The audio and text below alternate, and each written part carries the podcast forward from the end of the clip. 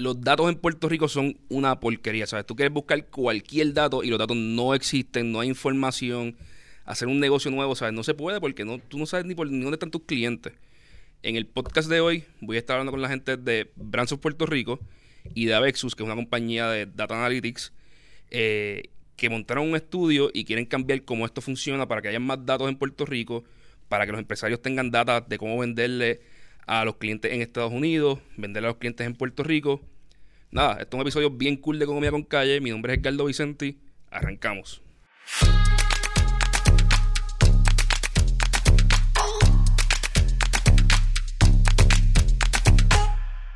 Bueno, hoy estoy aquí con Alan Taveras, Eduardo Burgos y Adrián Alos.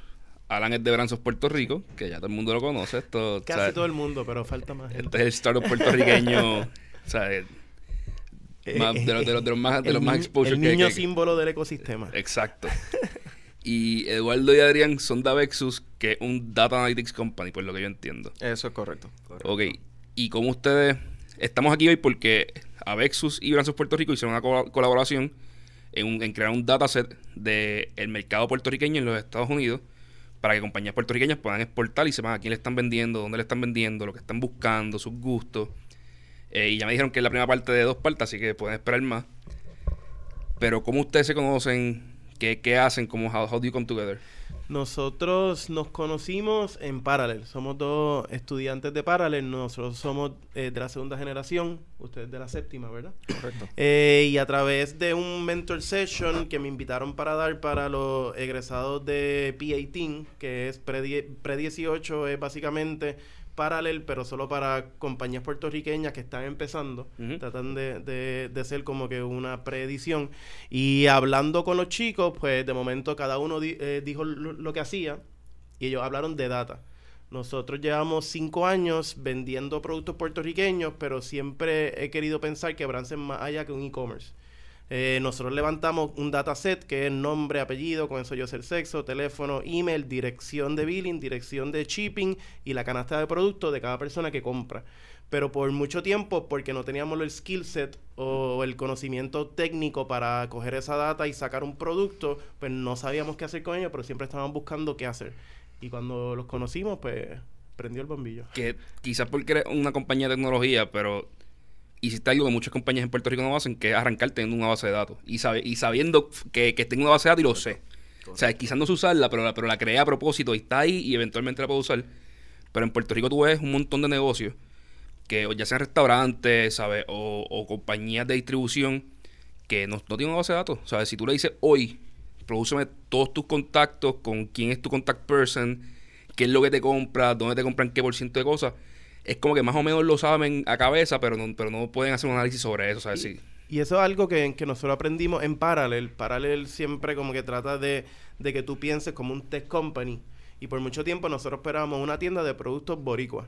Pero de momento vimos que el valor de verdad nuestro es la data. Cualquiera puede venderte café. Pero esa data que llevamos agrupando hace cinco años nos hace diferente a todos los otros e-commerce. Y, y ustedes, ¿cómo se les ocurre montar en Puerto Rico? Dame un poquito su background, ¿sabes? Porque son backgrounds Pues- particulares. Pues sí, eh, yo soy un economista. Yo hice mi bachillerato de economía aquí en la Universidad de Puerto Rico y mi maestría entonces fui a York University en Toronto. Eh, Eduardo Bulgo aquí es este sociólogo y estadístico, profesor en la Universidad de Puerto Rico. Y Son, son un palo, ¿sabes? Aquí mismo, o sea, ¿tú, tú qué tienes? ¿20 y pico de años? ¿30 años? 30, 30. pues, o sea, tú tienes mi edad y... Depende de quién pregunte, depende de quién pregunte. O sea, felicidades, hermano. gracias, gracias, gracias. Y entonces otro miembro del equipo, Gamaliel Lamboy, matemático y economista también. Eh, pues nosotros llevábamos trabajando en Puerto Rico eh, por más de seis, casi siete años, eh, como economistas esencialmente, estadísticos. Y constantemente nos percatábamos que muchas compañías en Puerto Rico, pues contrataban un consultor o cualquier cosa, se les hacía un trabajo una vez, pero se terminaba quedando mucho dinero en la mesa y no dinero para, para uno como analista, sino dinero para la compañía. O sea, montañas de datos que simplemente no se estaban utilizando. Típicamente porque era muy costoso, no sabían qué hacer con ello. Entonces ahí nos sentamos a hablar y dijimos, mira, hay una serie de análisis que nosotros podemos automatizar y venderle ese producto a las personas. Eh, y es que esencialmente la manera hoy día que, el- que las compañías se ven, se tienen que ver todas, como muy bien Alan estaba diciendo, como compañías de datos. Y tú mismo lo dijiste, si tú estás vendiendo algo, tú estás generando datos. Y tú puedes hacer mucho con eso. Puedes eh, optimizar tu negocio como también puedes generar líneas nuevas de negocio. O sea, hay otras compañías que se dedican exclusivamente a vender datos por, por el potencial ¿Que Facebook que tienen.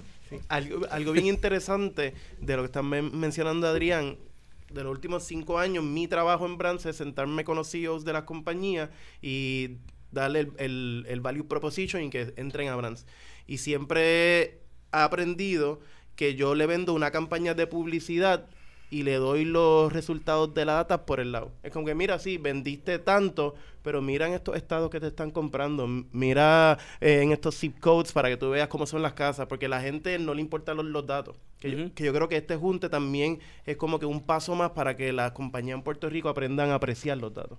Y, y- y que las decisiones se tienen que tomar con datos, no solo con, con intuición, porque si no, no sabes de verdad qué es lo que está ocurriendo.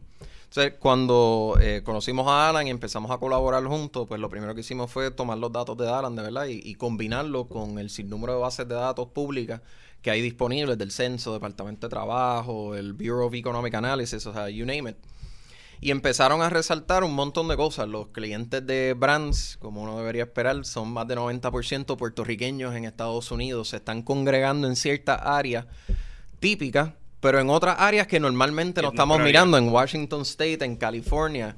Siempre resalto el mismo, no importa dónde voy. Los tres puertorriqueños en Alaska que compraban café, los entiendo totalmente. Eh, pero precisamente que sí, hay puertorriqueños en todos lados y más importante, de la misma manera que los puertorriqueños aquí no somos todos iguales, los puertorriqueños que se van, la diáspora no es un bloque homogéneo, son bien diferentes, diferentes niveles de ingreso, diferentes niveles de educación y el, se- tiempo que, el tiempo que llevan. el tiempo que llevan, los- el lenguaje que utilizan en el día a día y el que utilizan en la casa y todo esto de verdad influencia las decisiones que ellos toman al momento de comprar. Esto es algo bien, bien importante porque nosotros veíamos cosas diferentes.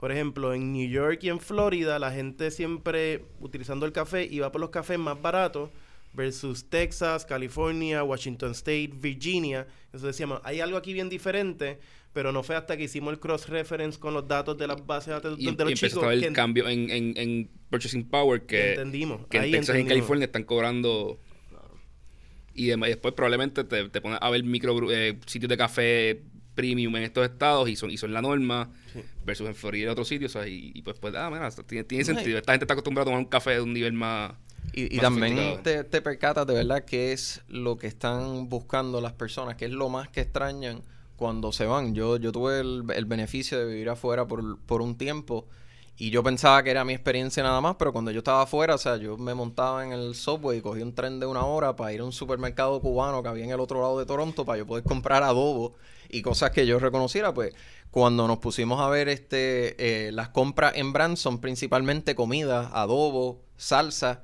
y después café. O sea, tú lo que estás buscando es tener ese sabor que tú tenías cuando tenías en Puerto Rico. La que- nostalgia entra por el paladar. que utilizando que utilizando por ejemplo porque yo sé que hay muchas personas que exportan ellos mismos sus productos y ya tienen supply lines allá afuera pero utilizando brands por ejemplo puedo aprender dónde está el consumidor de qué nivel de mi producto porque si yo tengo un producto en Puerto Rico probablemente tengo tres niveles cuatro niveles y pues no tengo que llenar un supermercado con los cuatro productos porque se me queden tres sino que puedo ir testeando mira el puertorriqueño de aquí lo que le gusta es esto el puertorriqueño de allá lo que le gusta es esto otro y ir siempre, probando siempre el pitch que damos en Brands es que somos un medio transaccional. Tú puedes, podemos correr campaña, podemos aprender y levantar esa data y pues la gente puede comprar el producto tuyo, pero lo más importante es que un medio que te da información eh, de actualmente dónde está ese interés de tu marca.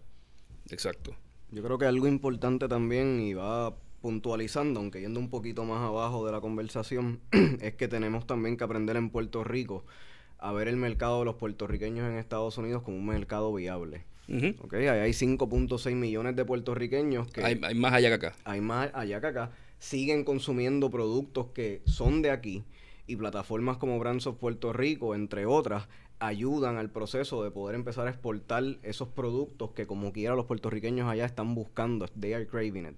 Y estos puertorriqueños tienden a tener unos lazos bien fuertes todavía culturalmente con Puerto Rico. Otra de las cosas que yo creo que más nos sorprendió, y Adrián puede abundar un poquito más en eso, es que los puertorriqueños que están allá eh, son los puertorriqueños que Puerto Rico lleva buscando por mucho tiempo.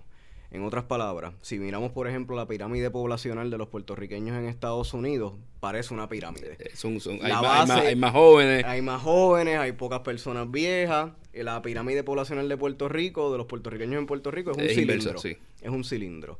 Allá la participación laboral es mayor, tienden a ganar un poco más. En otras palabras, yo creo que una de las cosas fundamentales que Eh, tenemos que hacer Y perdón interrumpirte ahí, más importante todavía, la tasa de fertilidad de allá es mucho más alta que la de acá. So, están teniendo más hijos. La tasa de participación laboral sobre 60%, acá es 39%, el Ujú. último número que vi. So, esencialmente esa población que nosotros nos imaginábamos, los economistas aquí, que Puerto Rico necesitaba tener, existe, son puertorriqueños, lamentablemente es que están afuera. Y le podemos vender productos y servicios. Exacto, exacto. eso es a lo que vamos. Definitivo. Yo sé que usted me mencionó este par de bases de datos ahorita. Ujú. Todas eran federales. Sí. ¿Cómo está el recolectar datos aquí? Yo vi que el, que el DIDEC publicó algo hoy que, que me sorprendió. Ah, eso yo creo que sorprendió a todos. Yo creo que sorprendió a la gente que solicitó esos incentivos. ¿Verdad? Y le tiraron los nombres ahí afuera. Eh, esencialmente, los datos que se recolectan en Puerto Rico siempre han tenido eh, problemas. El gobierno de Puerto Rico siempre lo... No, no, no lo admite abiertamente, pero, Pero lo maquilla. indirectamente te lo va diciendo. Eh, hace, un- hace un tiempito eh, se llegó a un acuerdo entre el DEC, si no me equivoco, la Junta de Planificación y el Bureau of Economic Analysis para que entonces ellos empiecen a publicar los datos macroeconómicos. Sí, a nivel federal van a empezar a, publicar los, datos Eh, macroeconómicos. Si no me equivoco, este año, 2020, y entonces Empiezan. van a tirar, sí, van a empezar a tirarlo y van a ser trimestrales en vez de anuales. Eso va a ser, o sea, a Dios. es un beneficio increíble, particularmente aquí. Eh, lamentablemente en Puerto Rico nunca se le ha dado mucho valor a, a producir datos y mantenerlos. Eh, pues se creó el Instituto de Estadística, pero nunca se le dieron funding. garras, ni se le dio fondos, ni nada. O sea, el instituto de verdad se convirtió en un repositorio de, de los datos al momento que se publicaban. Y eso pues de verdad ha limitado el análisis a través de los años. Este, lo ves en los reportes que publicaba la Junta de Supervisión Fiscal. Si tú ves los primeros que ellos este, estaban publicando, resaltaban constantemente el problema de datos que hay en Puerto Rico, que había que invertir, el hecho de que los estados financieros aquí se tardan tantos años en producirse, es precisamente eso, la, la falta de datos. Y Entonces ahí fue que nosotros empezamos a buscar, bueno, pues cómo nosotros podemos eh, añadir al, al ecosistema en Puerto Rico, qué bases de datos nosotros podemos buscar que de verdad puedan eh, robustecer lo- los análisis locales. Entonces nosotros constantemente estamos buscando datos privados, públicos, que podamos estar incorporando en nuestro sistema, que le puedan añadir más valor a las personas. Por ejemplo, nosotros, una de las industrias que está surgiendo aquí mucho, que lo hemos mencionado anteriormente, cannabis medicinal, pues nosotros no- nos dedicamos a buscar todos los datos que podrían existir en Puerto Rico de esa industria, eh, congregarlos todos en una base de datos y presentarlos todos en unos dashboards directos a- al público.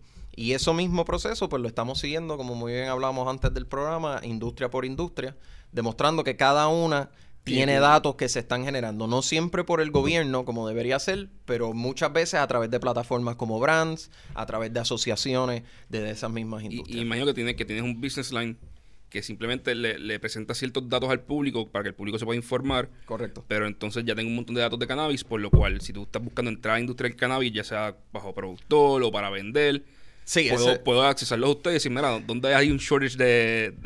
y, que- y que no sea... De que, ah, yo creo que aquí hace falta y que yo creo que acá hace falta, sino, mira, no, con, con datos, factual data, data o sea, y decirle, mira, aquí hace falta un, Ese, dispensario. ese es un dato curioso que muy probablemente podemos tener dos, otro- dos o tres horas de conversación nada más de ese. Pero sí, pues por ejemplo, en el ah, dato de cannabis, pues en Puerto Rico no se sabe cuánto se está produciendo, cuánto cannabis medicinal se produce al mes. No, No, se sabe yo- cuántos empleados hay. Hay, hay gente que me pregunta y me dicen, no, hay un oversupply, los, los Sí. productores se están, ¿sabes?, matando.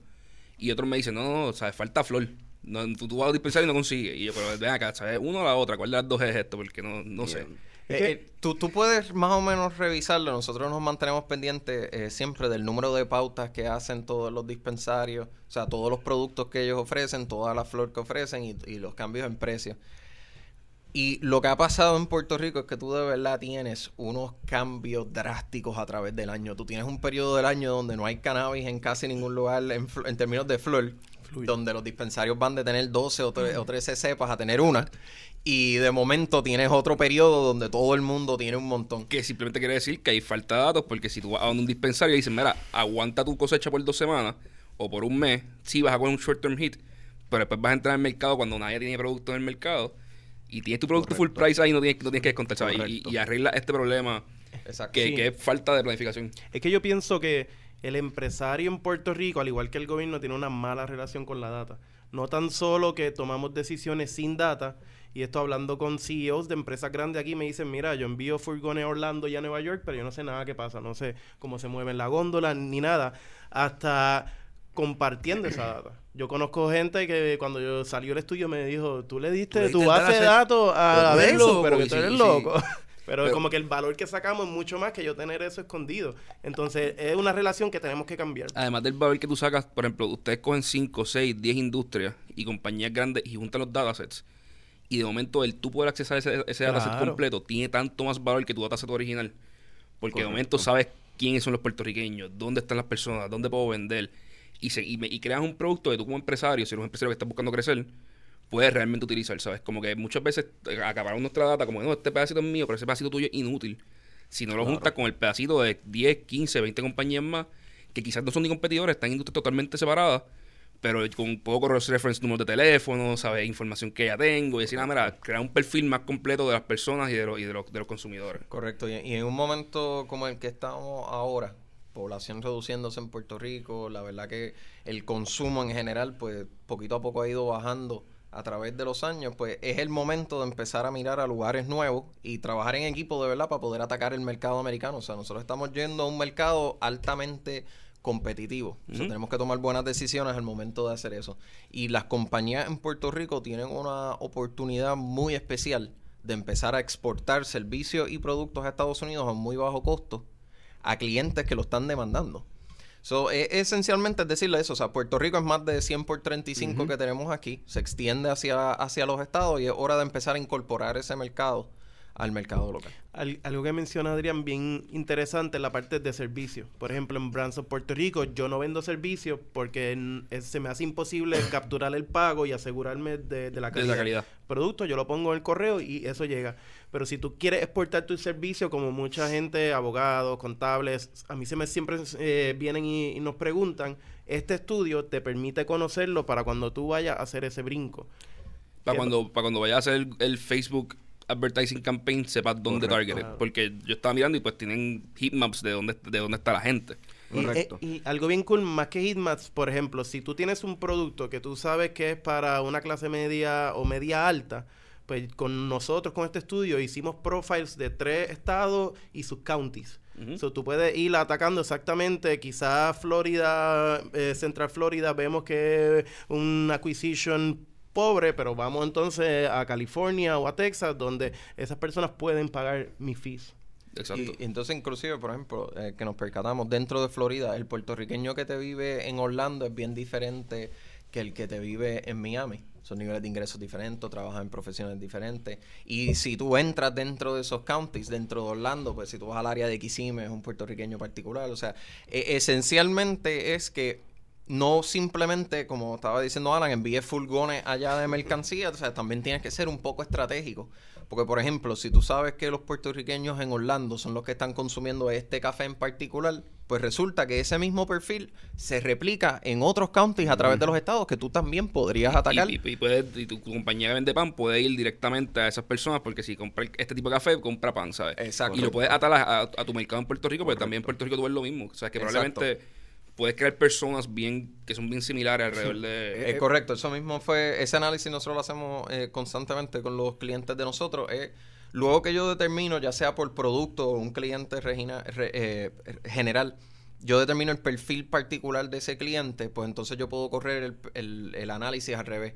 Ya tengo el perfil, ahora voy a buscar ese perfil en los counties. ¿Dónde se replica este perfil? En los counties o en los tractos o en las regiones eh, geográficas que tú desees a través de todos los estados, para que entonces tú puedas ser más efectivo con tu marketing, con tus ventas y con tus Se exportaciones. trata de hacer un ejercicio eh, bien granular, bien específico. Más allá de ver el, el ejercicio a nivel macro, ¿verdad? a nivel de estado o a nivel de county, es ir lo más específico posible a nivel geográfico. Porque una de las cosas, de los descubrimientos más grandes es que cada pedacito geográfico tiene un perfil de un puertorriqueño distinto.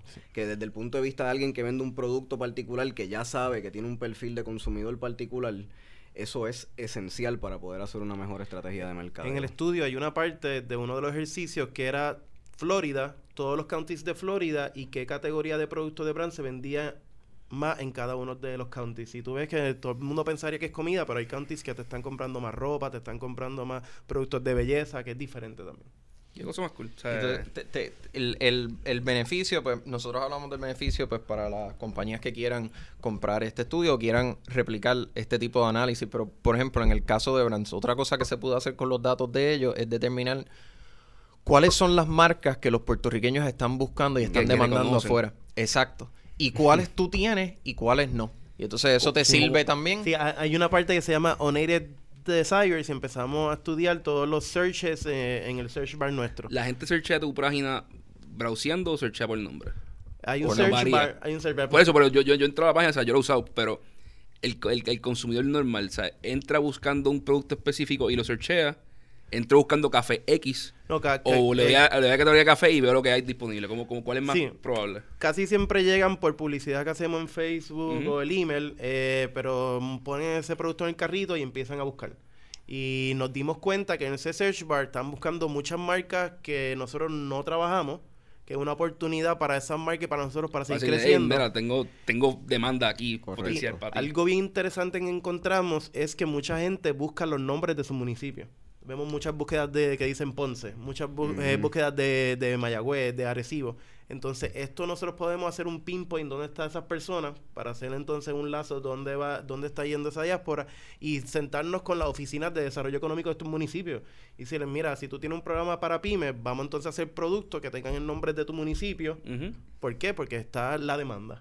Y eso también, o sea, por ejemplo, de un punto de vista eh, sociológico, es interesante el análisis de que el puertorriqueño se va y no solo se quiere poner la bandera, no solo se quiere poner el nombre de Puerto Rico, pero más allá, yo, yo soy de San Juan, o yo soy de Manatí, o yo soy de Ponce. O sea, e- ese sentido, pues también te ofrece oportunidades nuevas de productos que tú puedes vender, porque como bien estaba diciendo Alan, no, no están buscando gorras, camisas, eh, cadenas, están buscando el nombre en general. Quieren ver qué existe de, eh, de ese municipio que yo puedo entonces llevarme por ahí. So, un sinnúmero de opciones que hay para diferentes compañías en Puerto Rico exp- exportar servicios y productos. Al- algo que, que no necesariamente se toca en este estudio, pero nosotros hemos aprendido y, y aún donde yo veo la oportunidad. Empezamos a trabajar hace cinco meses con el Instituto de Cultura. Eh, hicimos, con Carlos. Sí, con Carlos hicimos un acuerdo donde tiramos todos los libros que ellos tienen, pero también las artesanías de sus artesanos, pues, estamos subiéndolas poco a poco. Y hemos visto una demanda súper grande por artesanías, por ejemplo. Los vejigantes de papel maché tienen una demanda súper grande, pero solo un artesano en Puerto Rico lo hace. Entonces yo tengo un backlog de clientes esperando sus vejigantes, versus tengo otros ar- artesanos que hacen productos que nadie Que nadie está buscando. Entonces podemos reentrenar a las personas para que hagan lo que existe. Y la- eso, es, y es- eso, es esa time, eso, demanda. eso es data, ¿sabes? Eso- Claro. eso, es tener, tener el data y, po- y poder decirle al artesano, mira, tengo 50, 60, 70 órdenes en backlog. Alguien más tiene que aprender a hacer esto. Sí. Qué cool, qué cool. Yo creo que el- lo que lo que ustedes hicieron, gracias por hacerlo, sea, ambas compañías por hacer, por hacer el, el- el- el partnership. Quiero saber un poco más su modelo de negocio, porque yo sé hay personas escuchando esto que quieren usar brands, hay personas que están usando esto y quieren usar a Vexus. ¿Cómo funciona? ¿sabes? Quizás tú puedes empezar, Alan, y dime cómo, cómo funciona. ¿sabes? Yo soy, yo vendo el producto X puertorriqueño, o sea, yo vendo el sazón Edgardo. Sí. ¿Cuál es el...? Ayer mismo estaba escuchando Es un, medio soso. sí, ayer mismo estaba escuchando un podcast de el CEO de LinkedIn que entrevista a diferentes Sí, founders bueno, y hay un episodio el ¿Por qué primero de, de- de este año que es eh, Mastering the Business Behind Your Business. eh, ese- Mucha gente piensa que Brands of Puerto Rico es una página de internet donde tú compras productos y ese es como que el storefront. Pero nuestros revenue stream van desde el, el transactional fee. perdón, el podcast se llama Masters of Scale with Reed Hoffman. Y está bien Está, bueno. está demente. Nosotros tenemos, cada vez que tú haces una compra, yo cobro un feed por cada transacción, pero yo también vendo publicidad a marcas que están dentro de Brands y a terceros. Yo he hecho campañas con bancos que le quieren llegar con sus productos de pyme a, las a las marcas que ya están en Brands. Como yo tengo ya una audiencia que estoy con- en comunicación constante, pues yo soy un buen funnel eh, de, de esa manera. Tenemos toda la parte que es el fulfillment, que nosotros tenemos un equipo de gente que, Que, si, entonces... que si yo quiero vender el, sazón al caldo, yo no tengo que empacarlo, no tengo que hacer nada. Y no tienen ni que Yo te- yo- venderlo yo te lo mando a tu- sí. a tu- a tu- a mi, a tu- a a mi tu warehouse. factory. Y yo tengo un software que se conecta con tu Shopify. Y si no lo quieres tener en brands, descargo las órdenes y todos los días Ah, tus ¿en órdenes pueden salir. Que Sí, yo puedo tener un direct to consumer yo mismo y utilizar tu fulfillment. Sí, así Hermoso. mismo estamos ya trabajando con clientes así. Y entonces tenemos toda esta parte nueva que nació ahora, que es la data. Entonces, brands, más allá que una tienda, lo estamos tratando de posicionar como una empresa de mercadeo que ayuda a empresas latinas a entrar al mercado de US Hispanics.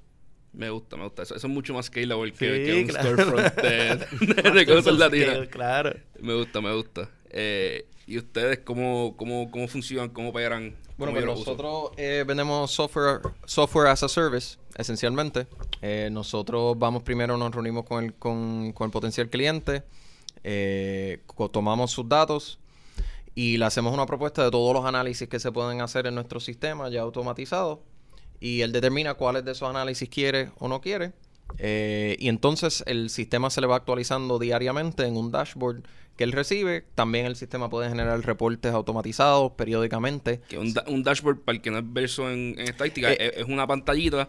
Es una que te dice pantalla los números web. más, más importantes de una Exacto. manera linda que tú entiendes. Exacto. El, el, pros- el propósito de todo esto es que eh, tú no necesites ser un analista al momento de sentarte y ver qué es lo que está pasando en tu compañía, qué está pasando con tus datos. So, los dashboards, los reportes que nosotros enviamos, así como este que eh, eh, Brands nos ayuda a preparar, tienden a ser bien visuales, eh, bien intuitivos para que la persona los pueda digerir fácilmente. Y en ese momento, pues después se, se paga un monthly fee por seguir utilizando el, el servicio, los dashboards, los reportes, y el sistema se conecta directo a tu point of sales, a tu data warehouse, a tu base de datos, y constantemente se va actualizando. Por ejemplo, en un caso como el de Brands, eh, sería constantemente actualizándote los perfiles de tus productos para que tú vayas viendo cómo me va a ir cambiando a medida que yo voy generando ventas nuevas en áreas nuevas.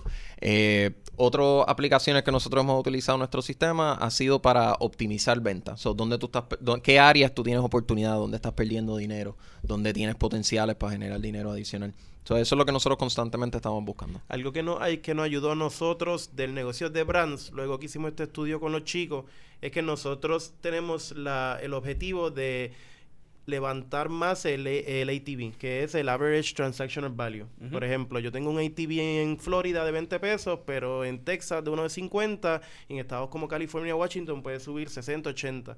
Pues ya yo sé bien cuáles son estos perfiles, entonces mis campañas ahora van a ir a estos counties, porque ya tengo esa información gracias de tirar mi data con lo de ellos. Y puedes usar, por ejemplo, lo- el frequently bought with que, que utilizan otras, Sí. otras compañías y, y Exacto. y crear el Claro. sistema alrededor de eso. Ah, mira, si, o sea, si esta persona en este county me compró esto, las personas de este county usualmente compran, van por aquí a presentarle esta línea de productos. Si, si esencialmente lo quieres ver de una manera un poquitito más, más, más simple, nosotros somos un outsourcing de tu Data Analytics división.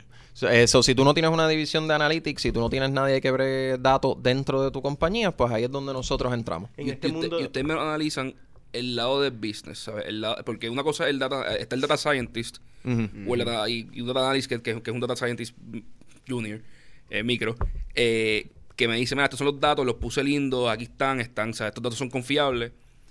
El lado de la consultoría de, de business, esto, esto significa esto, puede entrar esta, esta línea nueva, ¿ustedes lo hacen o tienen alguien que... Ese, ese insight nosotros tratamos de incorporarlo en los deliverables que se le dan al cliente. ¿Eso qué quiero Que- que decir es un con producto eso? completo. En, exacto. Dentro del dashboard, dentro de los reportes que tú vas a estar revisando, no solo te presenta los datos de una manera que lo puedes entender, pero te dice qué es lo que estás viendo y por qué es importante. So, te estoy presentando los niveles de ingresos de tus clientes, por qué es que eso es importante, cómo eso cambia el producto que ellos te compran y sucesivamente. Eso sí, es, es un producto completo, es un one-stop shop para, para analytics, para análisis de datos. Si tú no sabes, si tú no tienes a nadie dentro de tu compañía que te analiza datos, pues ahí es donde tú llamarías a Vexo. Ahí es donde podemos añadirte más valor todavía.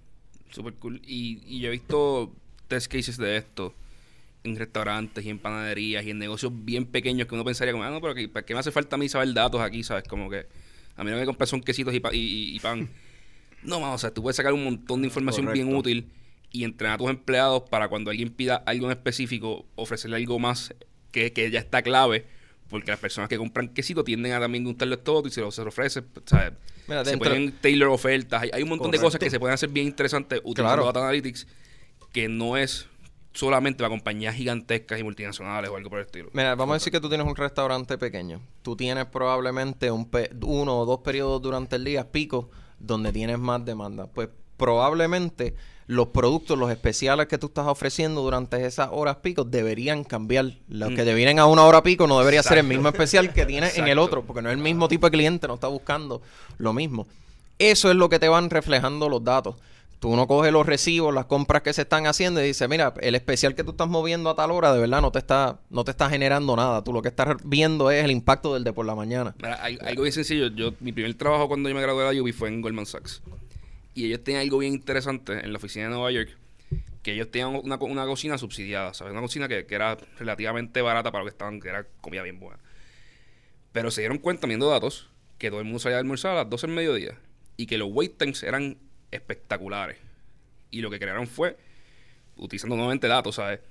Un, un sistema de subsidio que si tú ibas a comprar comida a las 10 y media cuando abría, era un precio. Si ibas media hora más tarde, era otro precio. Y seguían ajustando para que, como tienes un grupo, o sea, tienes partners que se ganan 4 millones de pesos al año y no le importa lo que tú, lo que, tú le cobres, van a pagar lo que tú les cobres. Pero tienes analistas que, mira, ganan bien, pero están viviendo en Nueva York, no tienen todo el dinero del mundo. Eh, y, mano, no había wait time nunca. Ellos, ellos maximizaron su algoritmo para que todo el mundo pasara con especiales o bien temprano o más tarde a comprar su almuerzo y que nunca hubiera wait time. Como yo lo describo, es que básicamente tener datos es una historia. La- el trabajo de Avexus es transferir o traducir esa historia al español o al inglés para que una persona que no es un analista los pueda entender y pueda tomar decisiones concretas con esa información. Pero cada consumidor, y no importa si tú eres una compañía pequeña, mediana o grande, cada consumidor deja un, un pedazo de historia de cómo consume tu producto, de cómo interactúa con tu negocio. Nuestro trabajo es traducir esa información, ese guion, a convertirlo en una historia legible para que las personas puedan tomar decisiones con eso. Es así de sencillo. A mí me gusta, me gusta.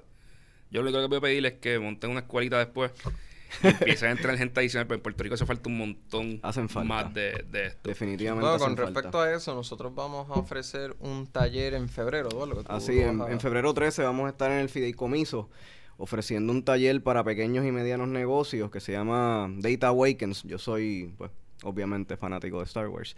Eh, y vamos a estar empoderando, ¿verdad? Dándole las herramientas básicas a los pequeños y medianos negocios de cómo poder empezar un Data Driven Journey. En otras palabras, cómo podemos empezar a tomar decisiones fundamentalmente con datos. Porque esto es una cuestión, y Adrián lo menciona mucho, tenemos siempre dos casos. O la compañía que tiene un montón de datos y no sabe qué hacer con ellos, o la compañía que no tiene nada, nada. Y, pero termina siendo el mismo problema, porque el que tiene un montón de datos no sabe por dónde empezar y el que no tiene datos pues sencillamente no tiene por dónde. Así que en ese taller que es completamente gratuito, el día 13 de febrero en el Fideicomiso, vamos a estar, ¿verdad?, empezando a llevarlo de la mano a los pequeños y medianos negocios para, para cómo pueden construir una estrategia de tomar, empezar a tomar decisiones fundamentalmente con datos.